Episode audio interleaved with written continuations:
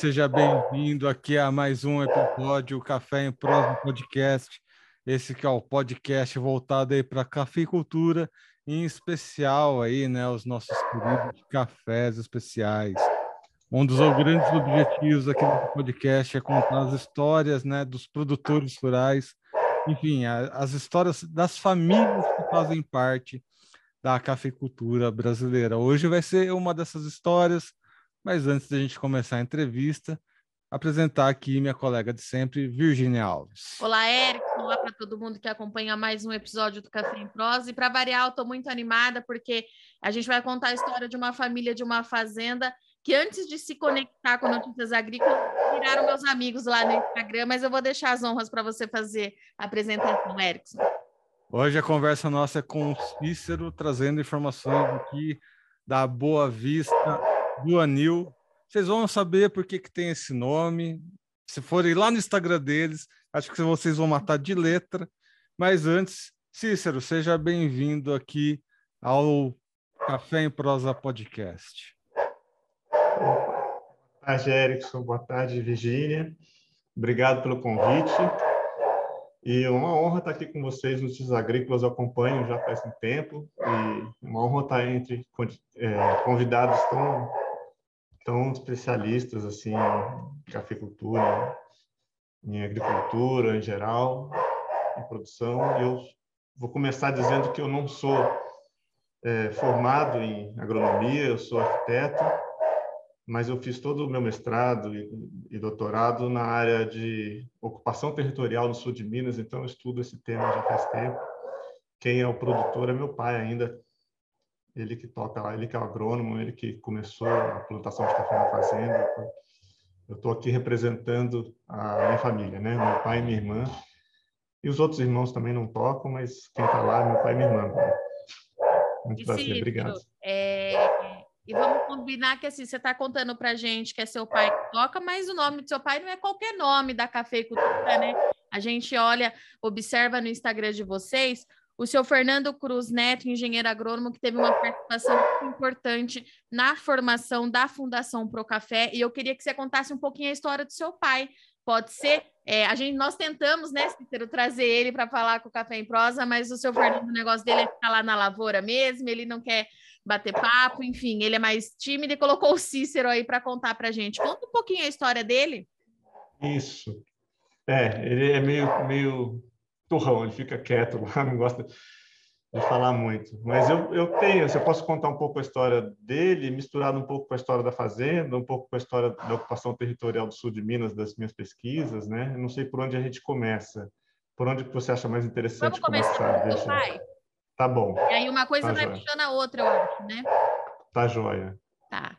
Tá legal. Então, meu pai, ele é, ele é filho de um, de uma família que é do sul de Minas, né? Aliás, todas, todos os meus oito bisavós são do sul de Minas, com exceção de um que é português, que veio veio para cá no comecinho do século XX. Os demais são todos vindos para para Minas Gerais em tempos que a gente não, não, já não lembra mais, século XVIII, comecinho do XIX e tal. E ele nasceu, foi criado até uma certa idade, até ir para o colégio interno, ele foi criado na, na fazenda do avô dele, que produzia café. Então, ele tem essa memória, ele acompanhou essa produção de café na infância. E aí, eu acho que por isso, não sei se é por isso, ele foi fazer agronomia em Viçosa, que antigamente chamava Rural de Minas Gerais, né? depois passou a ser Universidade Federal de Viçosa. E já no, na faculdade ele já se interessava pelo café, já foi se interessando pelo café. E quando casou-se com a minha mãe, ele formou em 69. Casou-se com a minha mãe em 72. E em 72 eles passaram lá na fazenda para conhecer e meu pai ficou encantado com aquilo, falou: "Nossa, esse lugar aqui é perfeito para cafeicultura". E isso ninguém tinha falado antes, porque ali não se plantava café antes, né? Uma região muito próxima a Carmo de Minas, que é uma região bem tradicional de café. Porém, lá no município de Dom Souza não se plantava café antes. Ele olhou aquilo e falou: essas condições climáticas são ideais para café. E começou a plantar café, propôs para o meu avô, falou, vamos plantar junto? Meu avô titubeou um pouquinho e tal, falou, mas vamos, topou. E, e logo na primeira safra, né, perguntou em 72, logo na primeira safra, em 75, já já deu para ver o resultado que era um lugar fantástico para café mesmo, tanto de qualidade quanto de produtividade, né? Sacas por hectare. Assim. É um lugar que tem um regime de chuva, de sol, de a face, a insolação das, das lavouras é muito propícia. Tanto que a gente não sofreu esse ano com nem com geada, nem com a seca do ano passado. Né? A maioria das lavouras sofreram. Né? A gente está lá numa altitude entre 1.150 e 1.400 metros. Uma face bem soalheira, assim. então pega sol o dia inteiro, mas é alto e frio. E mesmo dentro da fazenda tem pequenas é, diferenças entre uma lavoura e outra, né? Pequenas mudanças de posicionamento em relação ao sol. Bom, voltando né, para meu pai, é, aí ele foi fazer agronomia Viçosa, terminou. Em 76 ele entrou para o IBC, Instituto Brasileiro do Café, extinto Instituto Brasileiro do Café. E lá no IBC ele trabalhou durante muitos anos em Belo Horizonte com o plano da renovação e recuperação da cafeicultura, com agrônomos advindos aí da sua terra, Virginia, aí da de Campinas, do IAC. Sim. Eu tinha recém extinto o IAC de Campinas, o Maluf, que era governador de São Paulo à época, extinguiu o IAC e os agrônomos, os excelente time que tinha no IAC, foi para o IBC e trabalharam juntos nessa implantação da cafeicultura no Cerrado Mineiro. Então, ele falou para ele foi uma segunda escola trabalhar com esses, esses ele chamava de os velhinhos do IAC, né? Dr. Coraci, Dr. Kipper, Dr é, Paz de Barros, enfim, então, são nomes que o pessoal das antigas deve conhecer ainda. E aí trabalhou nisso até 1981, 82, e aí foi transferido para Varginha, conseguiu uma transferência para Varginha, para ficar mais perto da fazenda, e Varginha também, naquela época, já era um centro da cafeicultura no Brasil, de pesquisa, né? A gente tinha o BC lá bastante consolidado, mas em 82 eles adquiriram a fazenda experimental do IBC. A prefeitura de Varginha doou uma terra para o IBC, não, comprou, e ali eles começaram a fazer pesquisas agronômicas que duram até hoje. Né? Todo esse, esse conhecimento da Procafé de hoje veio dali, veio dessa fazenda experimental do IBC. Tinha o, o Miguelzinho, que trabalhava no laboratório, fazia parte genética, meu pai que trabalhava na parte da fazenda fazendo os, os experimentos de campo, né, os manejos, tudo. E então a gente tinha, né, um, naquela época um instituto forte por trás, né, fazendo pesquisa.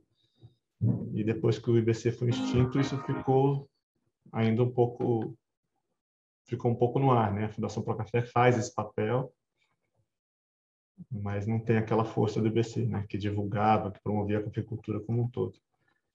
Mas foi uma segunda escola, né? Trabalhar com uma equipe, a equipe de Varginha até hoje eu acho que é muito conhecida na agricultura, né? Que além do meu pai tinha o tem, né? O, o Zé Braz Matiello, Antônio Vander, o Saulo, Zé Edgar, são essas pessoas que estão lá até hoje e, e tocam o Café. E já vem a geração nova também, está vindo, continuando com as pesquisas. Então, sempre o pai trabalhou paralelamente a isso, né? Paralelo o, o IBC, a pesquisa, e paralelamente veio desenvolvendo a fazenda, plantando cada ano um pouquinho mais. E então, o que ele plantava na região, mesmo para Carmo de Minas, que já era uma região bem tradicional de café, as novidades que ele trazia da pesquisa da Fazenda Experimental de Varginha eram bem avançadas para a época em Carmo de Minas. Né? Então, isso também provocou um, uma revolução na região de Carmo de Minas. Né? O pessoal começou a, a copiar, a pedir assistência, a entender mais de técnicas de manejo, plantio, adensamento, variedades novas, enfim, tudo isso. E acabou que a influência dele lá em Carmo de Minas gerou um ambiente que promoveu a prefeitura de Carmo de Minas também.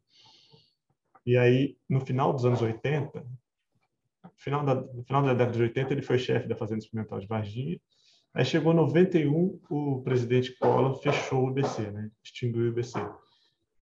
Aí tem até um depoimento do Chico Isidro, né, que é um, do Grupo Sertão lá de Carvalho, ele fala assim, o que ele falando que tocaram fogo no paiol para acabar com os ratos e acabou com o paiol inteiro. Né? Foi isso que o Collor fez com o IBC. Ele extinguiu o IBC com desculpa que tinha Marajá, no Rio de Janeiro, tal, mas ele acabou acabando com tudo, né? com a pesquisa e com tudo, era super eficiente. E nisso, quando terminou o IBC, ele foi para a Cocarive, que é a cooperativa nossa lá de Carmelhões. E lá na Cocarive eles montaram um plano, aí sim, oficialmente, ele foi diretor técnico da Cocarive, montaram um plano de renovação da cafeicultura em Carmo de Minas. Montaram um viveiro, promoveram o replantio em técnicas modernas, com variedades mais adequadas e tal. Então, dá para dizer que a região de Carmo de Minas sofreu a influência da técnica que ele trouxe para lá. Tem até um depoimento do Matiello que fala isso. Depois a gente está fazendo um documentário sobre ele que fala isso. Quando o Matiello passou pela região, olhando para a estrada, os cafezais, falando isso aqui, isso aqui tem um dedo do Fernando aqui. Pelo jeitão da, das plantações. Isso que eu conheço. Muito bom. é isso. E, bom, aí que mais? No, anos 90 foi isso, aí final dos anos 90 eles montaram a Procan, né? Meu pai foi diretor técnico da Procan, da Associação dos, dos Produtores da Mantiqueira, e que depois de 20 anos agora foi agraciada com selo, né? O primeiro selo de denominação de origem. Né? A gente gosta muito dessas histórias aqui, né? Principalmente essas histórias mais clássicas, né? Do, da cafeicultura moderna, uh, porque isso mostra muito uh, da resiliência, né? Do, da cafeicultura brasileira. Se você for pensar bem, né? Você que estudou aí a, a urbanização de Minas Gerais, né? Como que o estado foi formado, aí principalmente o sul de Minas se a gente for pensar bem, né, uma história que começou com bandeirantes, né, né, expedições de bandeirantes indo desbravar né, as terras em busca de minerais, ouro, enfim, acabaram encontrando, né, toda essa história do de pegar o quinto, né, do, de Minas Gerais, né, por causa do ouro que saía daí, né, toda a inconfidência mineira, né? A história do Brasil é meio que a história do seu pai, né? Desafios aparecendo e a gente tentando meio que se adaptar e faz, tentar fazer as coisas diferentes. A exemplo do seu pai, né? Que passou por diferentes institutos e sempre apareceu um empecilho, mas nada impediu dele continuar, né? Até você chegou a citar o Matiello, inclusive Matiello, muito mais que convidado para ter um podcast aqui conosco, ele que está sempre dando as entrevistas especiais aqui para a Virgínia, vamos ter uma conversa com ele também. Mas o, o ponto que eu quero chegar, Cícero, é, é exatamente é, esse ponto, né? A gente vê que a cafeicultura continua passando suas dificuldades, diferentes dificuldades de antigamente, mas as dificuldades ainda estão aí, né? Uh, uhum. Parece que né? se, se, busca, né, novamente essa unidade que tinha o IBC, por exemplo. De acordo com o que você, é, do conhecimento que você tem da história do seu pai, dessa história de Minas Gerais, qual que é o caminho que precisa ser trilhado para a gente se reencontrar nessa unidade da cafeicultura, no caso da cafeicultura de Minas Gerais? Aí. O que, que você acha? Olha, eu estava lendo esses dias a, a, tese de doutorado do Delfim Neto, nosso ex-ministro, né? E ele divide assim a cafeicultura de 1857 até 1906 do período da não intervenção governamental. De 1906 até 91, no convênio de Taubaté, né, de 1906 até a extinção do IBC, é o período da intervenção governamental. E agora nós estamos novamente, de 91 para cá, num período de livre mercado, né? Não dá para ficar se lamentando, tal, mas acho que a gente tem que se adaptar. E a gente, o mercado se comporta muito como se comportou lá atrás, no século XIX, né? Sem intervenção governamental. Então a gente tem que, eu, eu acho, assim, que as associações, as fundações têm que se unir para formar qualidade, formar preço, para ser um, um para que os produtores tenham voz no mercado internacional e não só as firmas compradoras, né?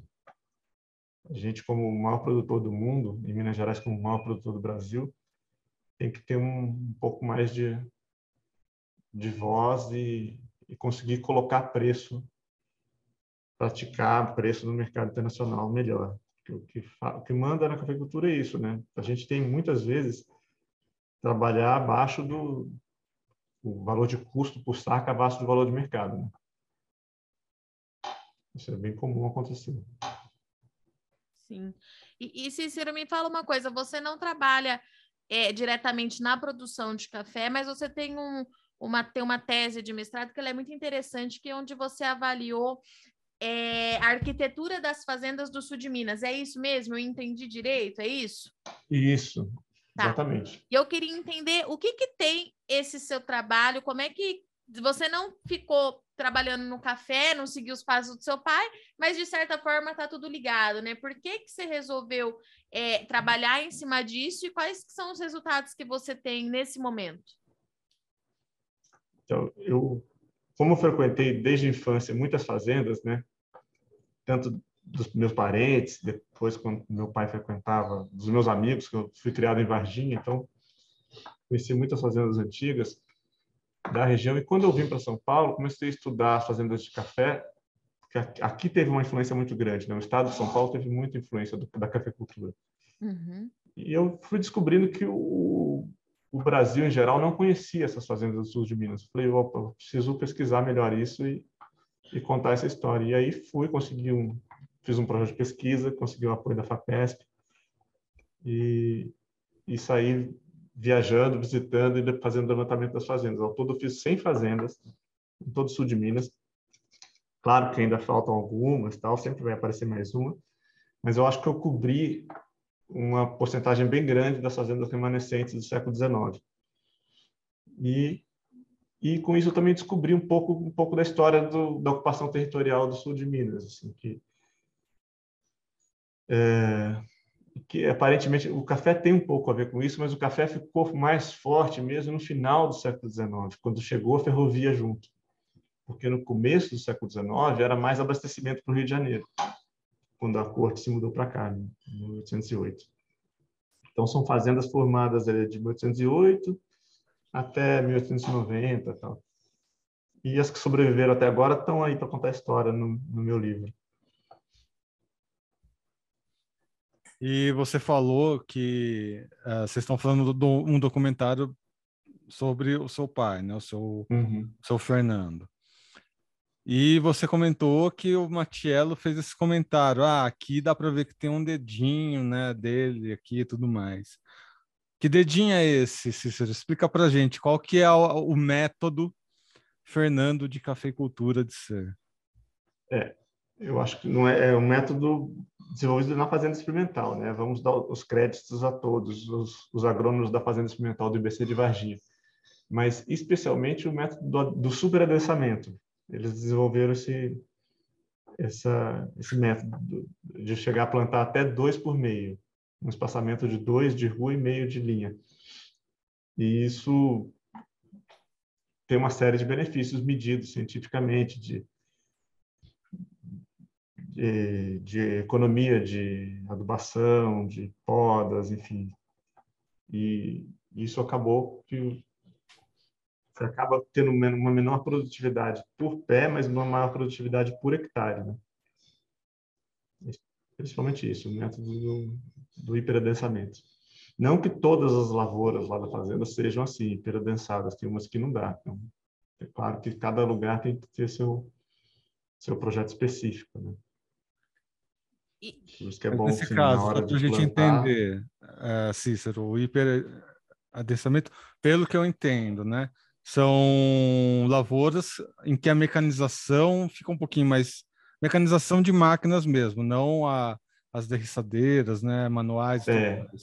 Uh, esse é o manejo, é um, é, não, semi-mecanizado, lá... diríamos. Sim, é, é a, a, máquina a colheitadeira, né, a mecanização total da lavoura, ela só é, aceita até uma certa declividade. Uhum. E lá na nossa região é, são raros os terrenos que têm essa declividade. Normalmente são terrenos com mais declive. Então, já assumindo que não não se tem a possibilidade de mecanizar. Claro que dá para mecanizar de outras maneiras, né? Semi-mecanização, mas a mecanização total lá não dá. E aí o hiperadensado vai muito bem nessas regiões. É cafeicultura de montanha, né? O que eles chamam de a técnica de cafeicultura de montanha. E Cícero, deixa eu te falar uma coisa. Quando você traz assim, é, o que eu acho muito interessante, né? Que é, a cafeicultura, os jovens eles saem da fazenda e depois voltam, estão voltando, essa questão está acontecendo muito. É, eles trazem as novas práticas para dentro do campo, mais nomes como o do seu pai, o do Matiello, de toda essa esse pessoal que você falou, né, que marcaram de fato a cafeicultura, eles ainda são muito relevantes, mesmo para esse pessoalzinho mais novo, né, que está se formando agora, que está começando é, a trabalhar agora. Eu vejo isso porque toda vez que o Matiello dá entrevista aqui para Notícias Agrícolas, eu falo para ele, Matiello, você não dá entrevista, você dá aula porque ele vai longe, mas a gente consegue entender do começo ao fim tudo que ele explica. É impressionante. Entrevistar o Marcello é realmente uma coisa impressionante.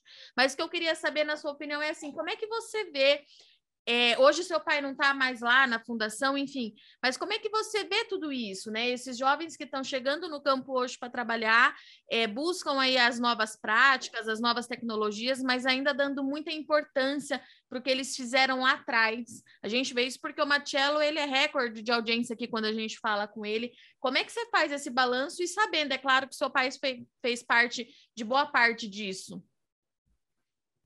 É, eu, eu, eu vejo com um pouco de temor assim de não se formar uma nova geração que seja capaz de dar prosseguimento à pesquisa científica da maneira que eles fizeram.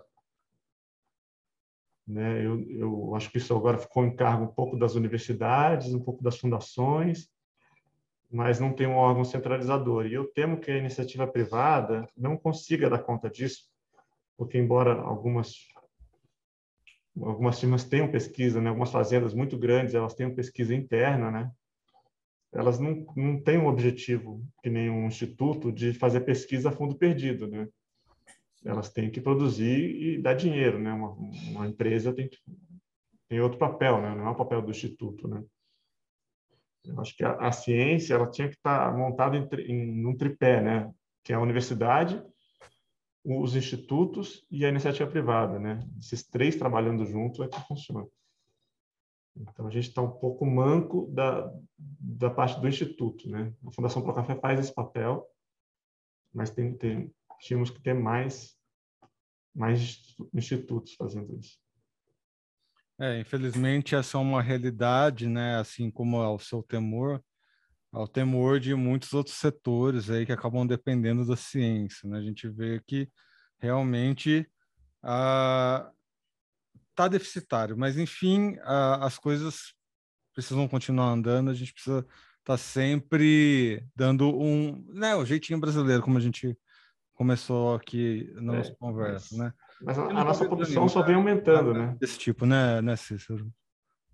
É, desculpa, eu te cortei, mas eu falar assim, embora a gente acabou de traçar um cenário meio pessimista, né? Tem acabado de traçar um cenário meio pessimista. A produção brasileira, a produtividade brasileira só fez crescer nos últimos anos. Né? A gente atingiu 68 milhões de sacas no ano retrasado. A gente pulou de uma média de 8 sacas por hectare nos anos 80, 90 para quase 30 sacas por hectare ou mais, se não me engano enfim, a cafeicultura, o parque cafeiro brasileiro tem melhorado muito. Né? É, exatamente, a gente vê que a nossa competitividade, né, ela vem aumentando, a gente vem ganhando muito espaço, né, inclusive no mercado internacional, né, a gente viu é, recentemente os preços aumentando, né, você chegou a comentar, né, que os preços sempre foram uma dor do cafeicultor. Como é que você vê esse cenário atualmente, né, a gente vê essa escalada nos preços de todas as commodities, independente das variáveis, né? Foi coronavírus, agora é guerra, enfim. A volatilidade está correndo para tudo quanto é lado. Uh, o que, que você vê nesse momento com relação a essa balança né, administrativa dentro da cafeicultura?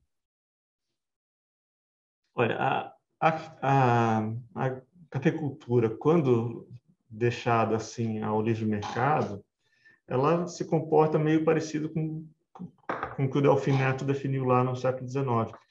Ela vai em ciclos, né? Tem uma alta de preço, preço os preços estão muito bons atualmente, né? Muito acima da média histórica em dólar, né? Mas a gente sabe que isso não vai durar para sempre, isso vai ter um ajuste uma hora ou outra, vai, vai ter um ajuste. E, e a gente tem que estar preparado para isso, né? Daqui uns, uns dois anos a gente vai ter.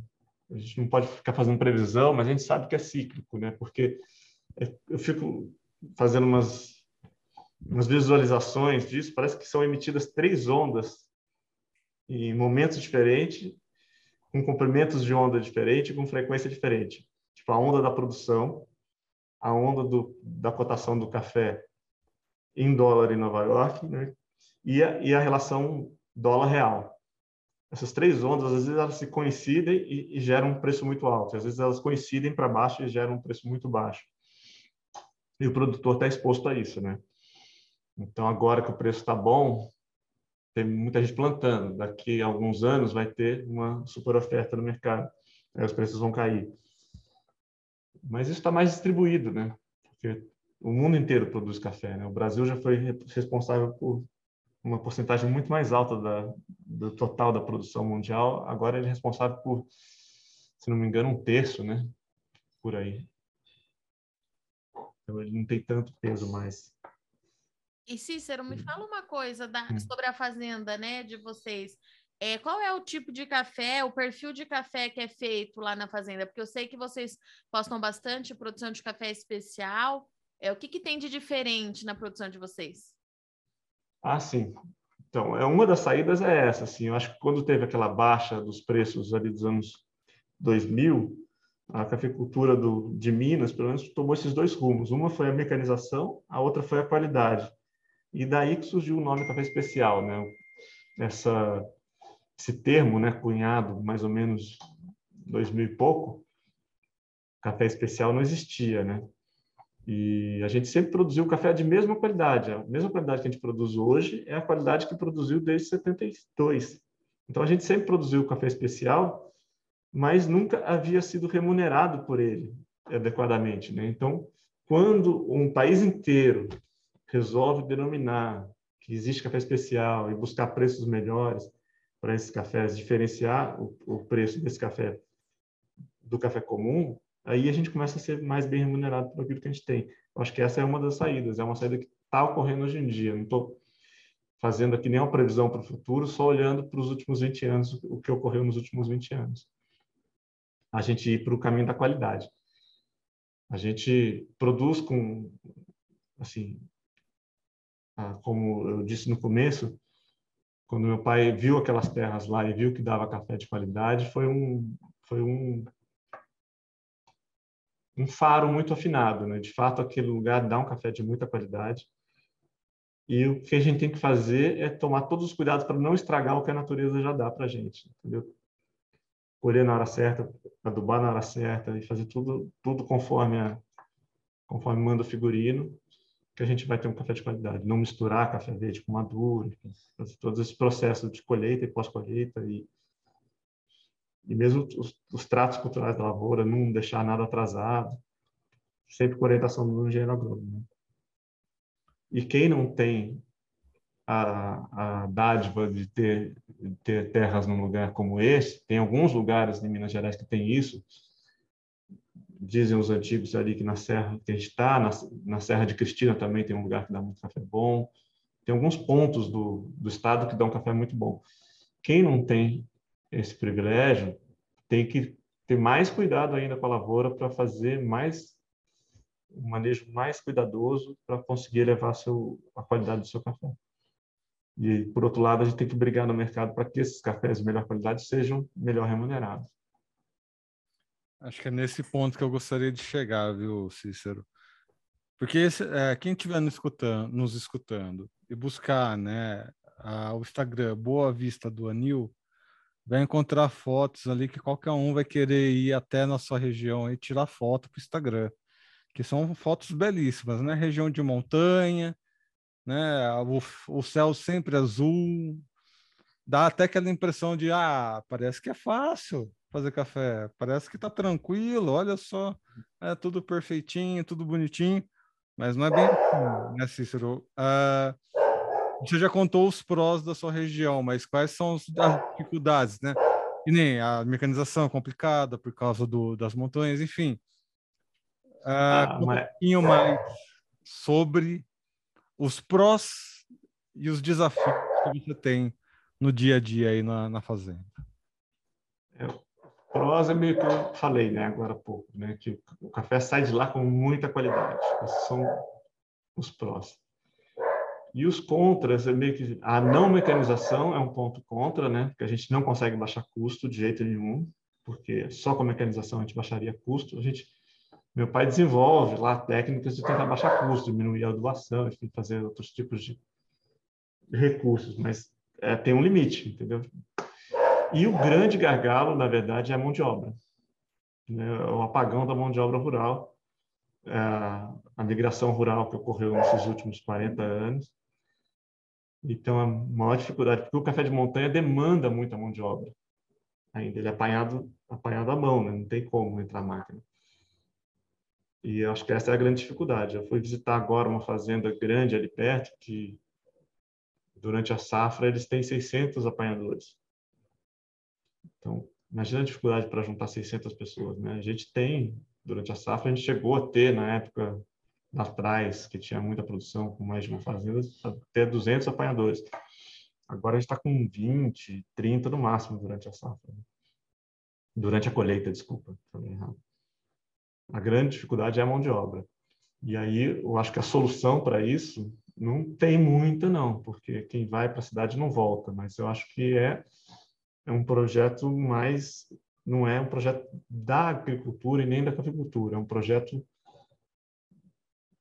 urbanístico do país, acredito, entendeu? Que a gente se a gente conseguir fazer pequenas cidades, mas que as pequenas cidades tenham qualidade de vida, tenham todos os recursos necessários para fixação de mão de obra na pequena cidade, aí a gente não vai ter esse, esse êxodo para as grandes.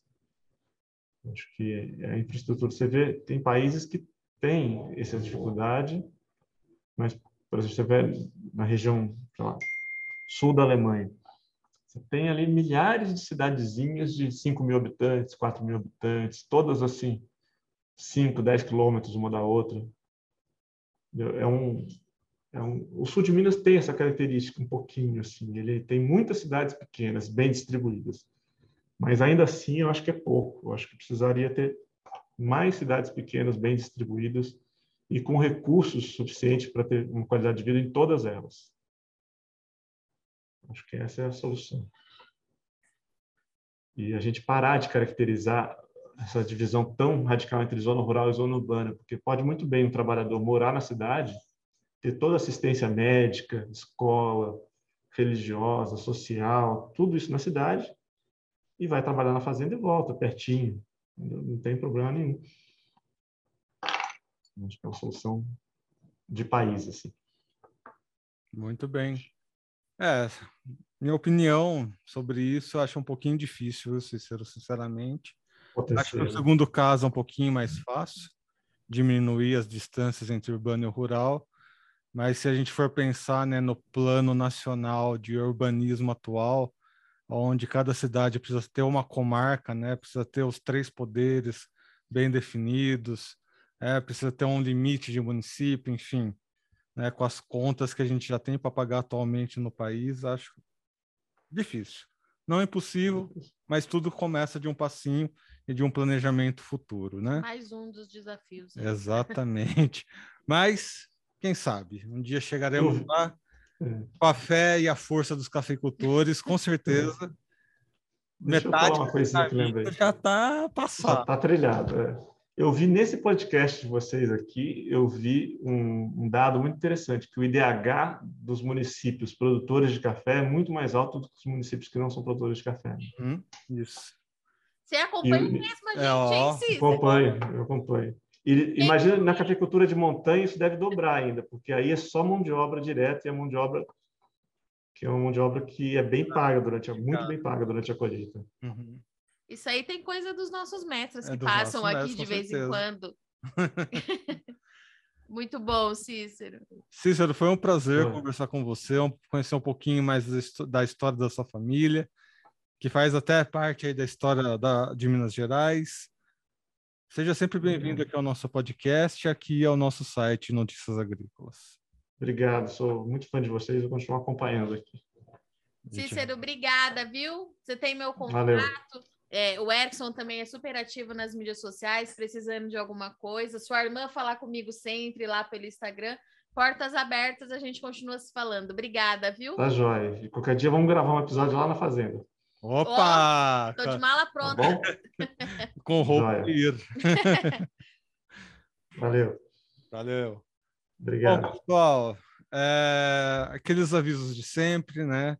Estamos em todas as redes sociais, então sigam as nossas redes sociais, Twitter, Facebook, Instagram. Aqui no YouTube é sempre importante deixar o like, ativar o sininho, se inscrever no canal.